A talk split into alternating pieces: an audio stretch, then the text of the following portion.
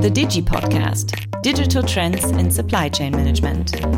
Hello and welcome to our Digi Podcast. I'm Thomas Holzner from Siemens SCM Digi Network with the Digi Podcast, a podcast on digital and innovative topics for procurement in the future. Digitalization is becoming increasingly important for every company. At Siemens in particular, digitalization is a fundamental element for success. Today we look at something special. We have the head of Siemens SCM Supply Chain Management from the Great Middle Kingdom from China here. Hi Michael Handel, how are you? And it's nice that you are here with us. Thank you Thomas for the invitation. I'm doing well. Fine, thanks. I'm very happy joining our Digi podcast. Thanks a lot. And I think especially nowadays it's really a challenge for you. I know Michael since several years, and he's doing a brilliant job in China for some, I think, three years. I think it's quite worthwhile for our listeners that you share with us uh, how you coped with the crisis of the last few years, like Corona, like the suggestion at the harbors, and what was your approach there?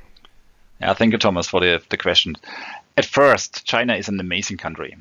Everything is high speed, innovative, and digital. For example, if you leave your home, you don't need to bring your wallet. It's okay if you have your cell phone with you. It's a country with great business opportunities, and Siemens does an excellent job in accelerating our business here.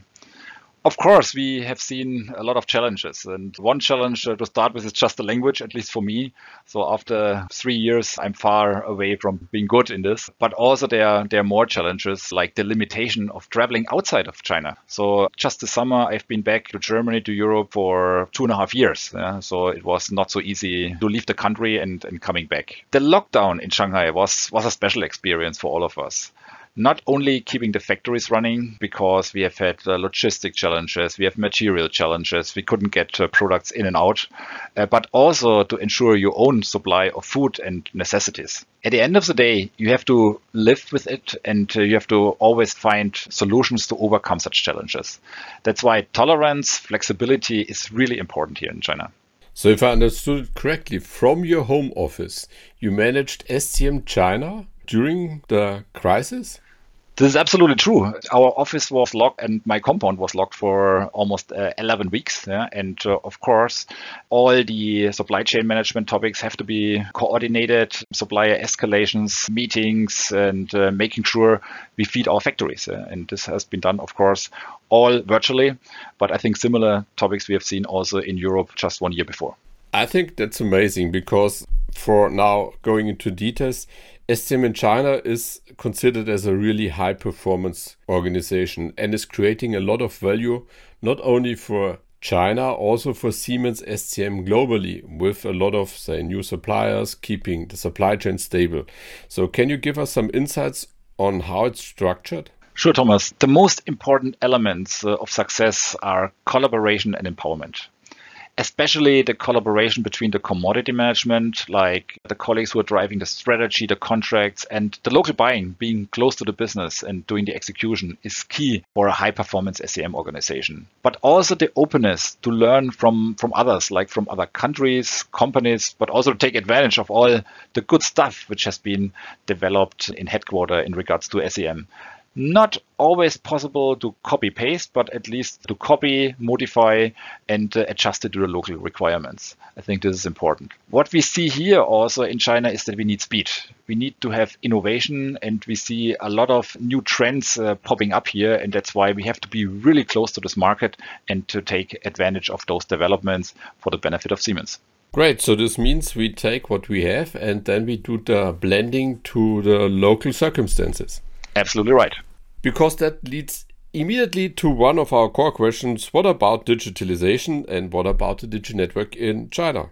I mean, digitalization in China uh, is not only an SCM priority. We have uh, launched a company wide program headed by our top management to drive digitalization in SCM, but also in, in other, let's say, functions. In SCM, we have started more than three years ago to implement a Digi network with volunteers. In the meanwhile, we have close to 40 contributors across all businesses and functions. They are driving digitalization with focus on their daily work. On the other side, uh, I drive central programs like increasing the no touch rate, uh, improving processes via process mining, taking out unnecessary steps, uh, becoming faster, and at the end of the day, more lean. And uh, this together makes us, of course, very competitive. And it's always a task which is not done tomorrow. It's more a midterm project we are running here. I think digitalization is one of the most important ingredients for a high value adding organization, not only today, but also tomorrow. Thanks. That fits wonderful to the Digi podcast because we are convinced about this. And as you are in the center or in the heart of one of the, say, most uh, modern, innovative mega cities of the world, what's your personal outlook, the view? What are the biggest challenges or the most important things for procurement in the future? I mean, the most, let's say, challenging part is uh, not only to run digitalization and, and professional supply chain management uh, with your first tier suppliers, we have to manage the ecosystem. We have to be part of a larger ecosystem between customers and, and suppliers, uh, have to get in touch with second tier, third tier suppliers. We have to have the opportunity to drive digitalization whole along the value chain. And uh, of course, this is a major task which cannot be done overnight. It's also clear, but uh, step by step, uh, we can we can get there.